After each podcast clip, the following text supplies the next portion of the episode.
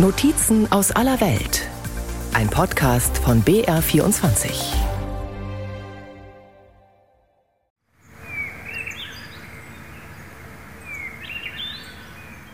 Sie wirkt idyllisch. Die weitläufige, leicht hügelige Landschaft in sattem Grün.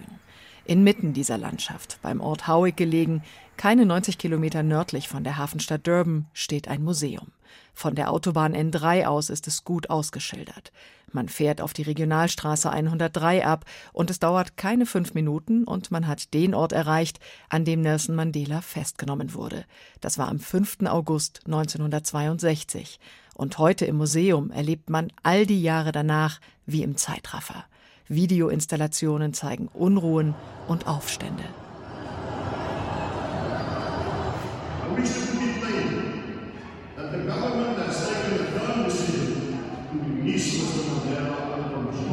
Frederik Willem de Klerk, der letzte weiße Präsident Südafrikas, verkündet die bedingungslose Freilassung von Nelson Mandela nach 27 Jahren in Haft.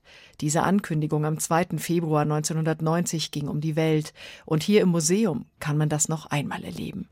Die Ausstellung liegt an jener Straße, an der Nelson Mandela verhaftet wurde. Als Chauffeur getarnt hatte er ein Auto gefahren, wurde von der Polizei aber gestoppt und gefasst. Ein baugleiches Fahrzeug, ein Austin Westminster, ist in dem Museum ausgestellt. Besonders aber sind die Außenanlagen. Eine Touristin aus den USA schildert ihre Eindrücke so. So from here, all you see von hier oben sieht man etwa 50 Stahlsäulen und darauf laufen wir jetzt zu. Hier ist aber ein leichtes Gefälle und das gibt einem irgendwie ein ungutes Gefühl. Wenn man geht, dann fühlt es sich an, als würde man aus dem Gleichgewicht gebracht. Aber ich denke, das ist auch die Idee, die dahinter steht. Der Weg steht ja für Mandelas langen Weg zur Freiheit.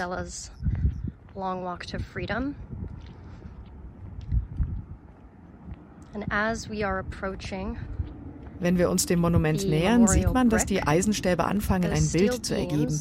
Jetzt sind wir ungefähr 30 Meter entfernt von den Säulen und man erkennt das Porträt von Nelson Mandela. Auch heute noch wird das Museum von vielen Menschen besucht. Internationale Touristen kommen hierher, aber auch Südafrikanerinnen und Südafrikaner. Dieser Mann sagt, er habe das schon längst einmal machen wollen. Es spielt keine Rolle, ob man politisch links oder rechts oder in der Mitte steht oder welche Hautfarbe man hat. Dieser Mann hat für seine Überzeugung 27 Jahre im Gefängnis verbracht. Das muss man respektieren. Und ich muss sagen, es ist ein sehr eindringliches Erlebnis. Ich bin froh, dass ich das gemacht habe. Der Ort, an dem Nelson Mandela festgenommen wurde, beherbergt das eine Museum. Südafrika hat aber zahlreiche andere. Robben Island, die frühere Gefängnisinsel vor Kapstadt, ist heute eine Touristenattraktion. Auch in der Vilakasi-Straße in Soweto, dort, wo Mandela eine Zeit lang gewohnt hatte, findet sich ein Museum. Und davor, da trifft man auch schon mal drei junge Männer, die einen einfach nur willkommen heißen wollen.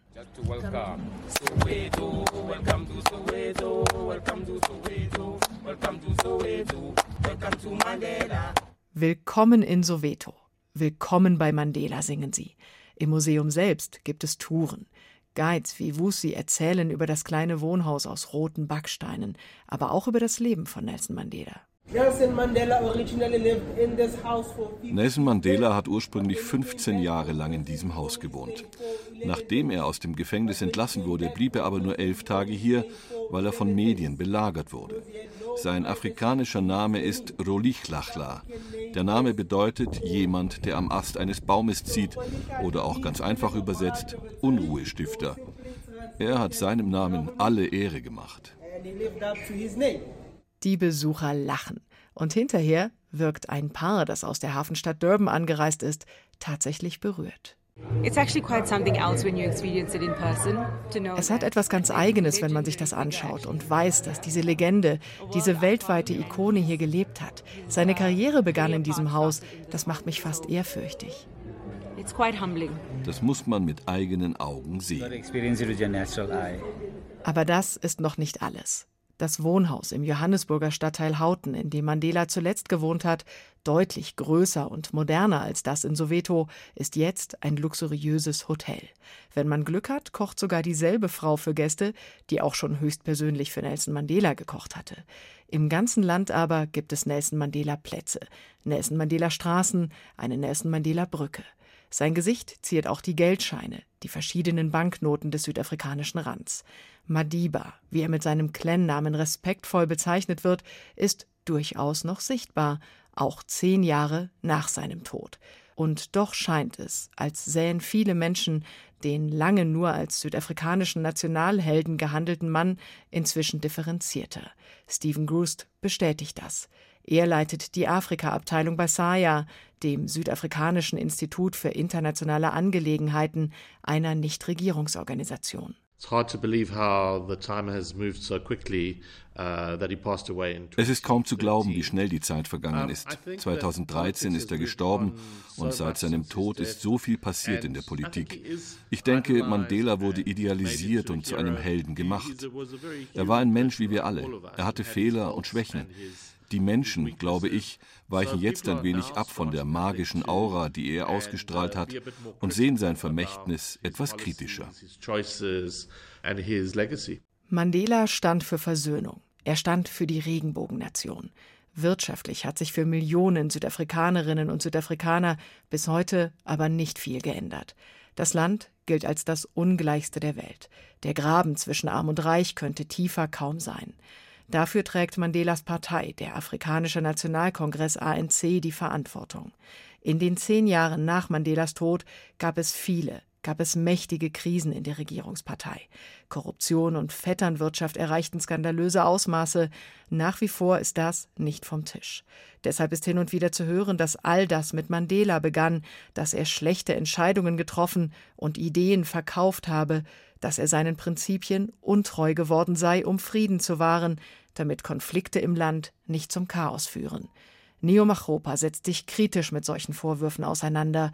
Er wirkt wie ein Hipster. Er trägt eine Brille mit schmalem Rahmen, ein anthrazitfarbenes Sakko und seine kurzen Haare sind weiß gefärbt. Er leitet die Forschungsabteilung bei der Nelson Mandela Stiftung. We have this very wir führen sehr schwierige Gespräche über sein politisches Vermächtnis, vor allem mit jungen Menschen.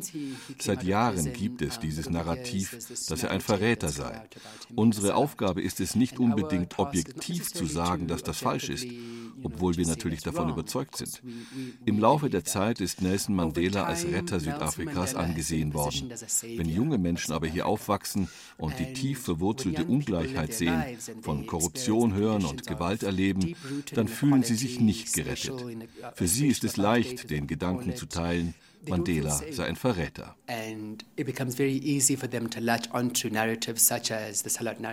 Manche Menschen in Johannesburg klingen ernüchtert auf Mandela angesprochen.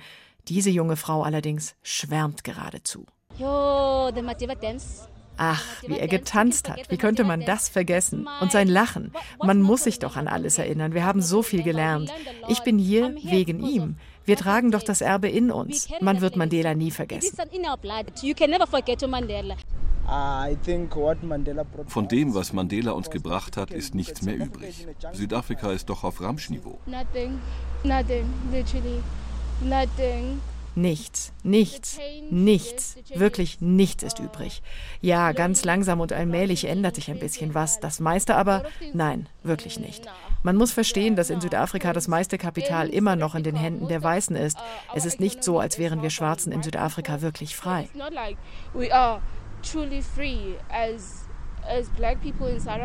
Südafrika heute ist tatsächlich ein Land mit einigen grundlegenden Problemen. Das Bildungssystem ist genauso marode wie die Infrastruktur. Die Strom- und Wasserversorgung funktioniert nicht zuverlässig. Die Währung, der südafrikanische Rand, erreicht einen Tiefstand nach dem anderen. Der ANC, der seit 1994 das Land regiert, hat da sind sich Beobachter einig, wenig von dem geliefert, was Menschen sich erträumt hatten. Stephen Grust vom Think Tank Saya schätzt das so ein. Nach Mandela ist Korruption und Verkommenheit innerhalb der Regierungspartei zutage getreten. Es gab eine Menge fragwürdiger Ausschreibungen für große Regierungsaufträge, Möglichkeiten, sich zu bereichern. Die Partei wurde wichtiger als der Staat. Fraktionen innerhalb des ANC, die bis heute existieren, streben und kämpfen um Macht innerhalb der Organisation. Und durch politische Macht lässt sich der Weg zur Bereicherung beschreiten. Ich denke, die meisten Beobachter würden sagen, dass das eine Hülle des früheren ANC ist. Anders sehen das Mitglieder der Partei, etwa der stellvertretende ANC-Chef in Gauteng, der bevölkerungsreichen Provinz, in der Städte wie Johannesburg und Pretoria liegen. Simon Motor sprach auf einer Wahlkampfveranstaltung, die schon auf die Parlamentswahl im April 2024 abzielt, also schon bald abgehalten wird. Nach seiner Rede sprach ihn das ARD-Studio Johannesburg auf Mandelas Erbe an. From 1994 up until this far. Seit 1994 haben wir eine Menge erreicht. Wir sehen natürlich die Herausforderungen, die wir noch haben. Arbeitslosigkeit, Armut, Ungleichheit etwa. Seit Beginn der Demokratie hat sich wirklich viel in Südafrika getan. Wir müssen jetzt daran arbeiten, dass wir Jobs schaffen für die Menschen, dass wir Armut bekämpfen und Kriminalität eindämmen. Ich denke, wir sind auf dem richtigen Weg. Wir sind vom Vermächtnis Tata Mandelas beflügelt. Wir ehren es. Und unsere Aufgabe ist es, dafür zu sorgen, dass das Vermächtnis von ihm und seinen Mitstreitern erhalten bleibt. Tata, das heißt Vater. Liebevoll wurde Nelson Mandela so genannt, er wurde als Vater der Nation bezeichnet. Hin und wieder hört man das noch, wenn Menschen über ihn reden. Auch Nio Mochapa von der Nelson Mandela Stiftung nennt Madiba so. Für mich hat Nelson Mandela als eine Idee, als eine Vorstellung im Kopf begonnen. Für mich ist Nelson Mandela das Versprechen, das wir uns hier im Land 1994 gegenseitig gegeben haben, dass wir dieses Land aufbauen werden. Nelson Mandela wurde zum Symbol für das Versprechen, das wir einander gegeben haben. Seine Menschlichkeit und sein Engagement schätze ich sehr, vor allem seinen Mut. Gleichzeitig ist er auch so viel größer als ein menschliches Wesen, dort wo er für schreckliche Dinge verwendet wird. Bei ihm schwingt hörbar auch eine gewisse Wehmut mit, wenn er an Tata denkt. Mandela sei benutzt worden, sagt er. Zu Lebzeiten habe er sein Gesicht für allerlei hergeben müssen, für Fotos oder Posen mit bekannten Personen, für Marketingzwecke, alles für das Wohl Südafrikas. Und doch, sagt Nio, fragwürdig. Es ist das Vermächtnis eines Mannes, der sein Leben dem Kampf für die Gleichberechtigung aller gewidmet hat. Er wurde zu einer Zeit geboren, als die Anfänge der Rassentrennung schon gemacht waren. Er wuchs auf, als die Apartheid-Politik vollends umgesetzt wurde. Als er 26 Jahre alt war, trat Mandela dem ANC bei und wurde schnell zu einem führenden Kopf. Das Massaker von Sharpeville, bei dem 1960 mehr als 60 unbewaffnete Demonstranten erschossen wurden, wurde zu einem Wendepunkt. Mandela zog danach drastischere Mittel in Betracht, befürwortete Sabotageakte und wurde 1961 zum Chef des neu gegründeten bewaffneten Flügels des ANC. Deshalb wurde er als Terrorist gesucht, festgenommen und letztlich wegen Verschwörung zum bewaffneten Umsturz verurteilt. Unvergessen ist seine Rede vor dem Richter im Prozess 1964.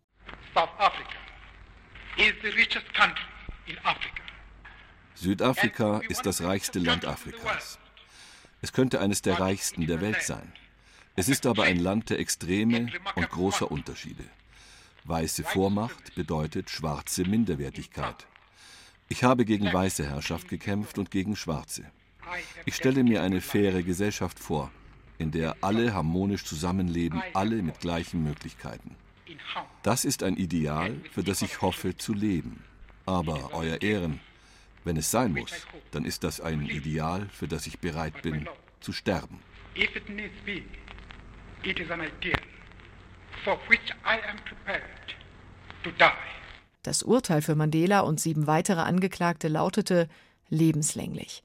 27 Jahre lang verbrachte Nelson Mandela im Gefängnis. Doch brechen ließ er sich nicht. Das war der große Unterschied zwischen ihm und anderen. Nelson Mandela beherrschte Schachzüge, die erst nur einzelne Menschen, später aber das ganze Land in Staunen versetzten. Im Gefängnis verblüffte er seine Wärter, weil er ihre Sprache lernte, Afrikaans. Nach seiner Haftentlassung 1990 lud er die weißen Ehefrauen der früheren Machthaber zum Tee ein. Bei der Rugby-WM 1995 überreichte er, inzwischen als erster schwarzer Präsident Südafrikas, dem südafrikanischen Team den WM-Pokal und das im Trikot der Nationalmannschaft der Springboks. Originalkommentare britischer Sportreporter klangen so. Schaut euch diesen stolzen Mann an. Kein Zweifel, diese Rugby-WM hat so viel für Südafrika als Nation gebracht. Und hier zeigen sie es. Der Präsident im Rugby-Trikot mit der Nummer 6. Er steht bereit, um die Trophäe zu übergeben.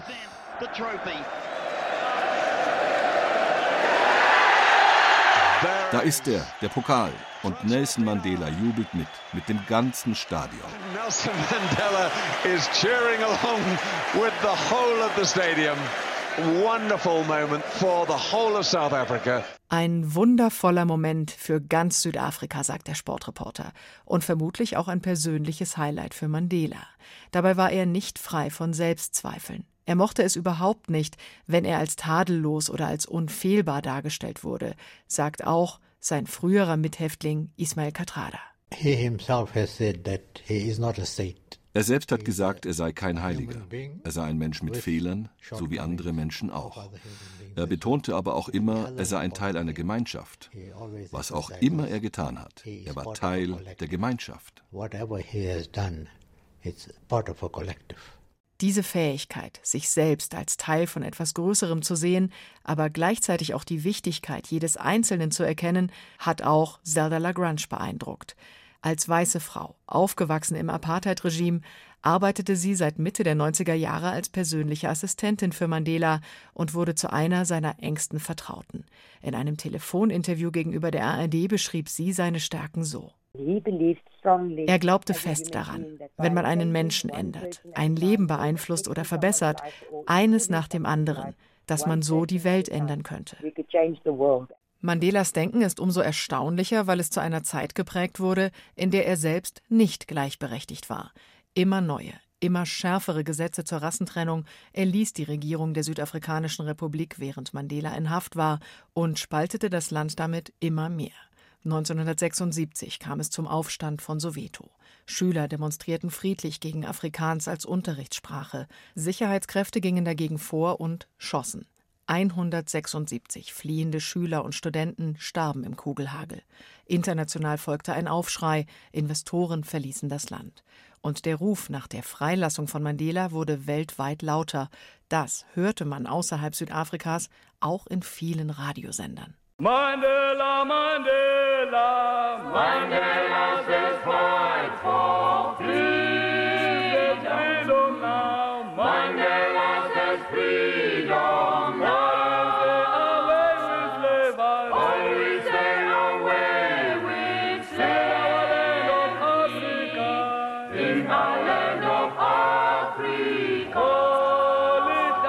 den 80er Jahren stand die Apartheid-Regierung zunehmend unter Druck, weil das Land wirtschaftlich isoliert war. Zensur war an der Tagesordnung. Ein gutes, unbeschwertes Leben gab es nicht einmal für die weißen Südafrikaner, von den Schwarzen ganz zu schweigen. Immer größer wurde die Unzufriedenheit der Bevölkerung.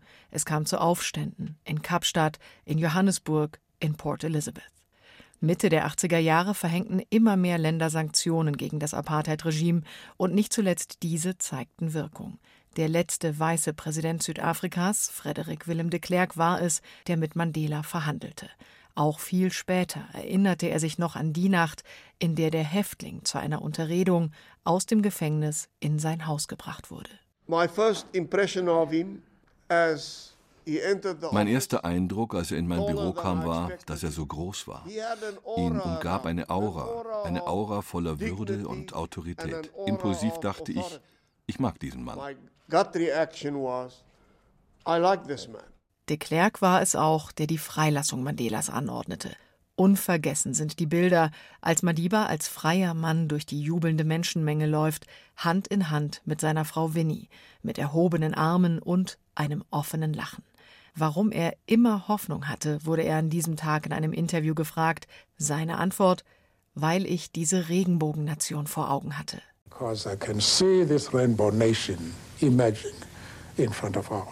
Eine tiefe Freundschaft haben sie nicht geteilt, Nelson Mandela und Frederick Willem de Klerk. Und doch sind sie als Duo in die Annalen eingegangen. 1993 erhielten sie gemeinsam den Friedensnobelpreis. Dennoch, das Charisma hatte Mandela. Gleich bei seiner ersten Rede nach seiner Freilassung aus dem Gefängnis hat er die Marschrichtung festgelegt. Im Land herrschte damals Aufregung, Autoreifen brannten auf den Straßen, Beobachter hielten einen Bürgerkrieg für möglich. Mandela aber erteilte Rassenunruhen und möglicher Vergeltung von Anfang an eine Absage. We commit ourselves wir verpflichten uns dazu, einen vollständigen, einen gerechten und einen dauerhaften Frieden zu schaffen. Nach wie vor wissen wir, es gibt keinen leichten Weg zur Freiheit. Wir wissen, dass niemand von uns allein handeln und erfolgreich sein kann. Wir müssen eine vereinte Nation werden. Für Versöhnung, für den Start einer neuen Welt.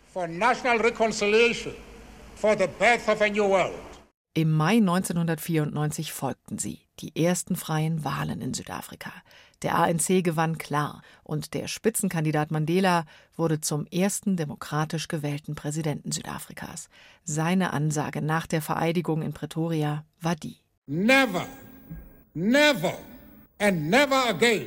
Nie, nie Nie wieder soll dieses wunderschöne Land erleben, wie jemand von jemandem anderen unterdrückt wird und die Demütigung erfahren, das Stinktier der Welt zu sein.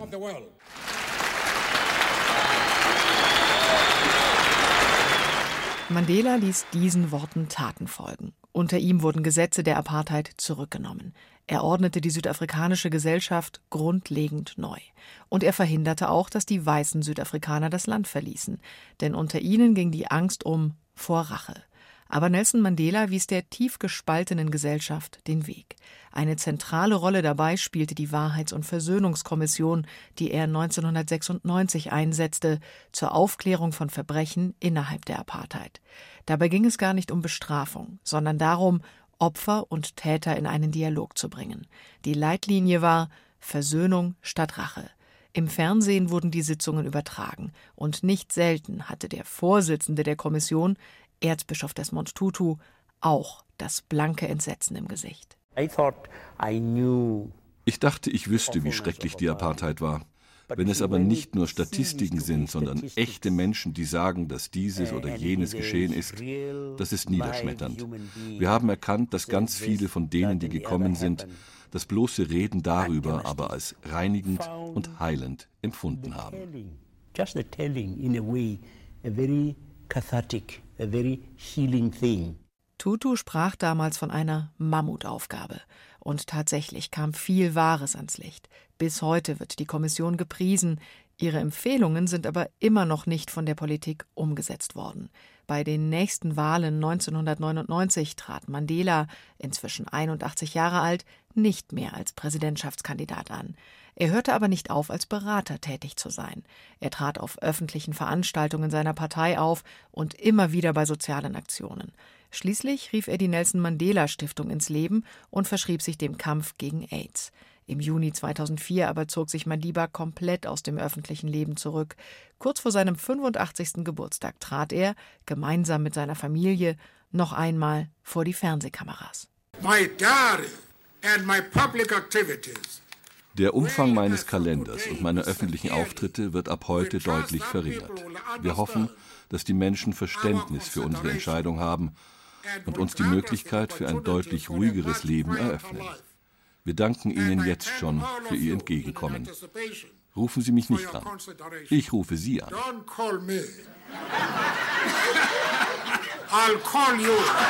Nelson Mandela machte auch gern mal Scherze wie diesen. Sechs Jahre später allerdings, nach vielen Aufenthalten im Krankenhaus, starb er im Alter von 95 Jahren. Als sein Leichnam in Pretoria aufgebahrt war, kamen Menschen aus aller Welt, um ihm die letzte Ehre zu erweisen. Eine alte Frau war aus Kapstadt angereist. Ihr war es ein Bedürfnis, ein Abschiedslied für Madiba zu singen, direkt in das ARD-Mikrofon. Sweet friend of us, sweet friend of us. The long, long days has now gone down. Now rest in peace at Jesus' feet. Farewell, farewell. Tata Mandela. Es ist nicht so, als wäre diese Verbundenheit, diese Dankbarkeit im heutigen Südafrika an jeder Ecke zu spüren. Nein. Das Land befindet sich wenige Monate vor der nächsten Wahl und Beobachter halten für möglich, dass der ANC dann vielleicht zum ersten Mal seit 1994 seine Macht teilen und eine Koalition eingehen müsste.